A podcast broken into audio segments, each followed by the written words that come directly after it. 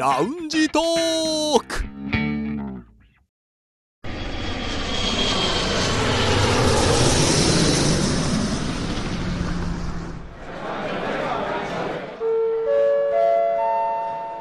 ラウンジトークよりご案内申し上げます。このコーナーは空港のランジでフライトを待つ男3人が自分たちの興味ある情報を持ち寄って中国について語り尽くします。以前ですね、まあはい。ズーム飲みオンライン飲みって話をしたじゃないですか、はいはい。はい、うん。最近やりましてあの日本とやったんですけど初挑戦。はい。まあ確かにね楽しいっていうのもあるし ん。あとやっぱりネットだから123年ぶりとかあそういうのも会ううのも楽しいなと思いましたね、うん。以前はね不可能な人と会えちゃうわけですからね、うん。まあ、ただ何時までやるっていうのがとても大きな問題ですね、はい。いつまで続くんだろう。あーどう切るんですか？逆に言うと。そうね。どうすんの、まあ、主催者がいればその人がタイムマネジメントしてじゃあ、そうですね。12時までしようかって言うけどいないと多分、ね、エンドレスでしょう、まあ、人数にもよるけど。よくあのオンライン飲み疲れって言葉もあるくらいなのでそこのグループとの関係性とか私は友人同士だったからもうじゃあそろそろ何時までって言えたから、うん。その部分の調整もしながらやっていくときっと楽しめるのかなという、ズーム飲みデビューというお話でした。はい。さあ北京在住の男3人が情報を持ち寄って中国についてああでもないこうでもないと語り尽くすコーナーラウンジトーク3連新です。今日の担当は劉栄さんです。はい、えー私が気になる話題はこちらです。中国若者の消費行動の真実は今を生きるを人生の信条とする95年以降生まれの人はクレジットカード保有率が最も低いが1人当たり平均利用額はデビットカードの1.43倍に達しさらに61.1%が手数料のかかる方法で利用しています。過剰消費は現代の若者たちの新たな生活スタイルになっているようです。人民網日本語版の記事です。はいということで今日私がうん。皆さんと一緒にねお話をしたい内容というのが若者の消費に関してですね。まあうん。中国ですけど、はい。この記事を見て実際に私はすごく衝撃を受けましたそれはなぜかというと、はい記事の中に出ているこの95年以降に生まれた人たちうんがですよ、このね、61.1%の人が手数料のかかる方法で、いわゆるお金のやり取りというか、消費をしているということについて、私はすごく印象的というか、まあ、うんインパクトを受けました。というのはやっぱり中国ではあんまり手数料を払いたがらないという意識が今まであったってことですかね。まあそうですよね。だって手数料って、ほらね、どまあうしても、わかりますよ。ねどうしてもね、払わなくていい分を払ってるわけじゃないですか。いろいろねまあお金を借りて。私も学生の頃あのお金を引き出す時のはいはいあの。銀行のね引き出し手数料が嫌で嫌で 遠くまで歩いてね あの ATM まで行ったりとかうんしたぐらいですから気持ちはわかりますけどでも今の若い者はそうではないということですね。私が仕事をし始めた頃、はいというのは、もうまさに、ね、お金をもらって給料を見て、自分の口座を眺めて、ああ、今月こんぐらい入ったから、生活のやりくりをどうしようかみたいな。うん。うん。その金額の中でそう。いかに使おうかっていうことですよね、うん。ですよね。で、ちょっとね、2、3ヶ月して溜まってきたら、なんか買おうかみたいな。うん。うんやっぱそういうなんか生活スタイル、いや、あの、これは私自身の問題かもしれませんが、うん。やっぱなんかそういうね、保守的というか、なんかそういう生活をしてきたので、これを見たときに、ね、まさかね、手数料がかかるような方法をこんなに多い人が利用してるなんてっていうのはありましたね。ねこの記事では過剰消費って言ってますからやっぱりはいオーバーしてるわけですよね、はい。まあ、この内容をちょっと、あの、深く掘り下げていく前にですね、実際に今中国を代表する3世代の若者というのをちょっと皆さんに紹介したいと思います。はいで、まずは一つ目、85年生まれうん以降の人。まあ、要するに1985年から1989年までの生まれの人たちはいを一つの世代とします。だから年齢的には今年31歳から35歳ですねはい。まあ、ここが一つの最近の、まあ、若者の中でもちょっと、まあ、年齢層が上の人たち。で、なおかつ消費の、まあ、最も中心に来ている人たちというふうに中国では言われています。まあ、そして、えまあ、第二世代ですね。第二世代は、えー1990年から1994年生まれの人たちです。この人たちに対してはですね、実際に、まあ、お金を使うのが好きだとか、そういうね、一般的なイメージがあります。うんで、さっき言ったその85年以降生まれの人、第一世代の人は、お金を使うのが上手。うんだから私自身もそうですけど、限られたお金の中でどうやってお金を使っていくのかっていう面では、お金を使うことに対してはすごく上手であるっていうやりふうにくりがね、はい、あのイメージがあります。はい。まあ、そして第3世代、1995年から1999年生まれの人たちは、その第3世代っていうふうに呼ばれています、中国では。うんで、この人たちは、気前よくお金を使う。その最も象徴されるのが、例えばゲームとか、うんあの、スマホでやるね、アプリとかね、課金をするとか。そういう面では、だからもう躊躇なく、やりたいことに対してお金を使うっていうイメージが最も強い世代です。我慢しないというか、そうですね。使っちゃうわけですね。ははいい。だから今、その中国の若者の消費というと、大体この3世代の人たちが関わってきます。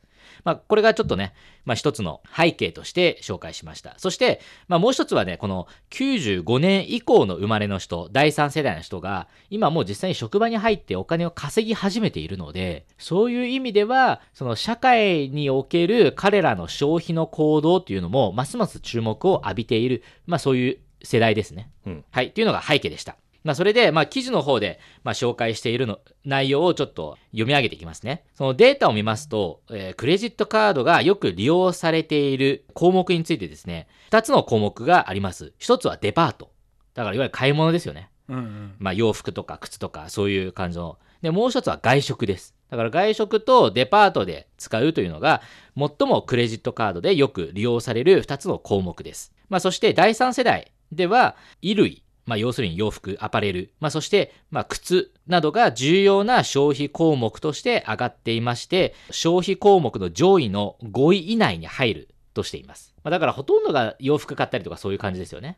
そのクレジットカードで、うんこの、つまりあの第三世代っていうのは、はい。要は20代前半ですよね。そうです、そうです。人たちはまあ衣類、靴を買うということですね。まあ、はいなので、簡単にまとめると、生活にかかるやっぱりプレッシャーが他の世代よりも小さいので、まあ、彼らはメインに過剰消費といいますか、まあ、飲食というか、エンターテインメントというか、その自分がね、楽しみたい方向にお金を使うという傾向が、まあ、非常にあの著しく出てるというま。さにね、今日引用した記事の最初ですね。今を生きるを人生の信条とすると。はい。えーだから自分が好きな服であったりとか自分が好きな靴それかうんらさっき話があったゲームの課金とか、はい。もうこれをやりたいこれが欲しいってものにすぐに行くわけですね。うんはい。まあ、そして、えーこの消費のね、若者の第1世代と第2世代に関してもデータがあります。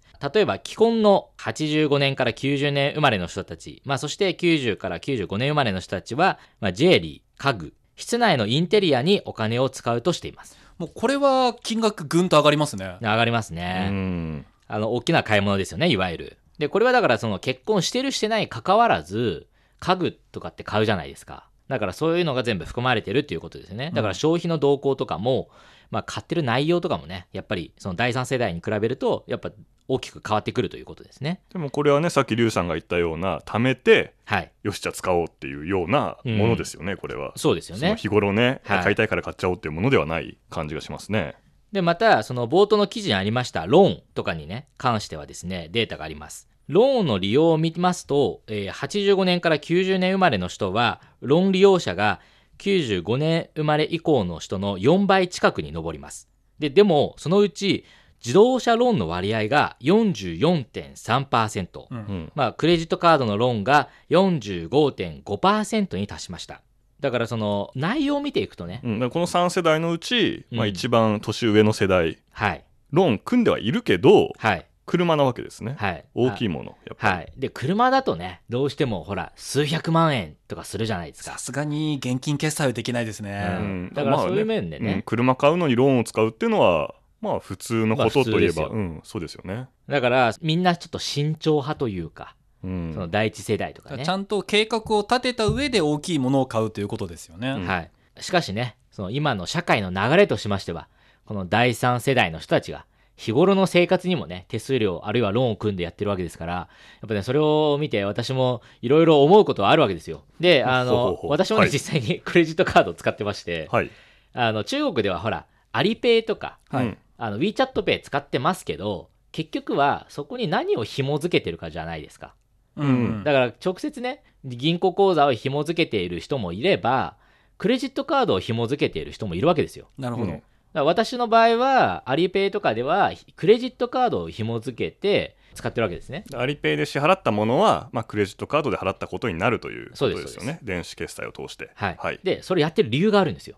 それはなんでかっていうと、クレジットカードは毎月何をどのぐらい返済してくださいって来るじゃないですか、メールとかが。うんだからそれを見ることで、何に使ったのかなっていうのを自分で反省することができるんですよね。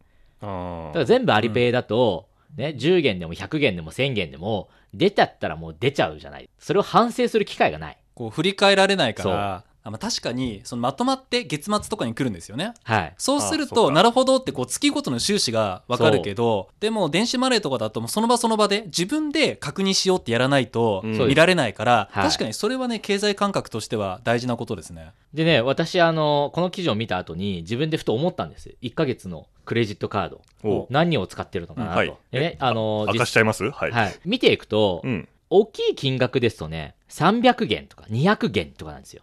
だから4000円とか5000円とか、うんそういう額になりますよね。1回でってことね1回でです。ははいい、で、たまに大きな額が出ます。例えば、700元とか。うん見ていくと、でもほとんどがやっぱ小さい額なんですよ。うんで、それをね、項目をね、あの、見ていくと、ほとんどが飲食とスーパーだからもう買い物というか、買い物の中でもスーパーに行って、その食事に使う素材を買ったりとか、友達とご飯に行ってね、ね、ご飯のお金とか、そういうのしかないです。これさっきのデパートはなかったですねデパートはほとんどないですね。はいしかも、まあ、外食はあるけどは、はいい、外食ありますけど、あとはその、例えばガソリン代ですとか。うん、だからもうほとんど、もうすごく日常的。日常コストだからですね生活の固定費ですよね。うん。っていうのが私の実際の1ヶ月の消費なんですけど、うんうんお二方どうですか？1ヶ月の消費はい。なんかね今やっぱり言われて分かりましたけどクレジットカードじゃないからねなかなか振り返らないな。でしょう。でしょう。んあ確かに。でもあるんですよ。WeChatPay にもアリペイにも。ああります1ヶ月単位で表示するのありますけど、う、うん、押さないとね、出ないですから。そうそうそうそう。だからうん。月1で見るっていうね習慣があればいいけど、うん。そうじゃないとね。でもまあ使うのはやっぱりほとんど食費うん。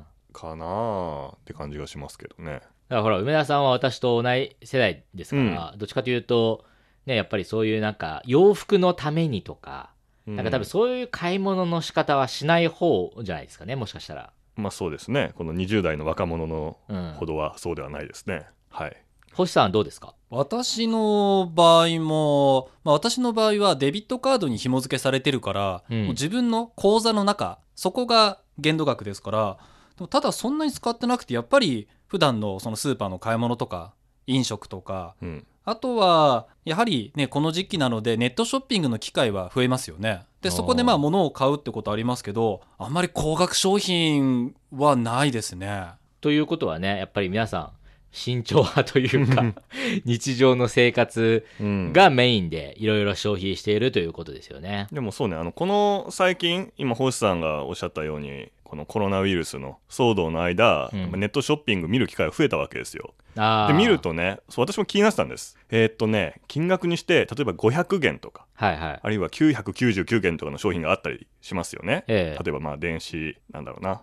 なんかプリンターとかスピーカーとかそれぐらいの感じの価格帯、それ見た時にあのローン組めるよっていう誘導があるんですよね。あありますね。ボタンに。これちょっと前までなかったような気がして。あでも多分それってプラットフォームごとにあるんですよあ、はい。例えばジンドンとかはい。タオバオとかがそれぞれ自分のとこの分割っていうのがうん。あってありますね。正直思ったんですこれ誰が使うんだろうってっうん。ていうのはこの500元とか300元の商品とかでも確かに。分割するって言ってくるんで、う。うんん、でいるわけですねそうですね。だからここのね、61.1%にいるわけですよ。うんつまり95年以降生まれ。はい。この第三世代が第三世代。やるんですよね。20代前半が、でその各プラットフォームもそうですしそれぞれの電子マネーアリペイとかでもありますもんね、ありますあります。あなたのその信用度に合わせて、はい。い、くらまでだったらお金貸せますよっていうのが。そうです、そうです。あの、JD.com とかもね、自分のあるんですよ。だから、自分でやってるそういうローンそうそうそう。ローンというか分割払いの金融ね、だからすごい便利なんですよね。使ったのか？いや、いや、使った、使ったのか？いやもうね、そ、それはさすがに、うんあのーほら、あの、消費の習慣が、自分が持ってるお金の範囲内で何とかするっていう習、まあ習慣っていうか考えなんで、うんうんまだローンはちょっと組んだことないですね。その、いわゆる日常生活での買い物に関しては。何か背中を押されたいものがありますか？ななんですか？急に。その大きな買い物みたいな。ででもあとはね便利になったっていう言い方をしたから、えでもあねそるの中国でも24活払いで、うん。あの24分割で、はいはい、あの利息ゼロって結構あるんですよ。大きな買い物で。パソコンとかね。ほら私のパソコンも結構もう8年とか9年使っているもんですから、はそれだなそれこそねあの出るんですよ本当に24分割で、うんえーまあ利息ゼロみたいな。でしかもす狙われごいてますねそれね。しかもすごい丁寧に計算出るんですよ。1ヶ月だいたいこのぐらいって、はいはいはい。でねその額を見ていくとね多分1回か2回の外食の食事の値段なんですよ。ということを考えると 月に1回、うん、我慢すればってね、話になっちゃうんですよね。結構分割払いのそのやり方でその月々にすると安いと思うじゃないですか、はい。だから例えば日本の広告とかだと、ね、毎日コーヒー一杯を我慢したらとかうん、ああだからそういう身近なところでこう消費を活性化させようっていう狙いはありますよね。だからそういうのね、あの、うん日頃じわじわ最近、まあ、よりね、感じている日々を送っているということですね。じゃあリュウさんの新しいパソコンにご期待ください またね、なんか、あの、動きがありましたら、ぜひ、あの、報告しますんで。ラウンジからねはい。さあそろそろフライトの時間となりました。またラウンジでお会いしましょう。以上ラウンジトーク3連新のコーナーでした。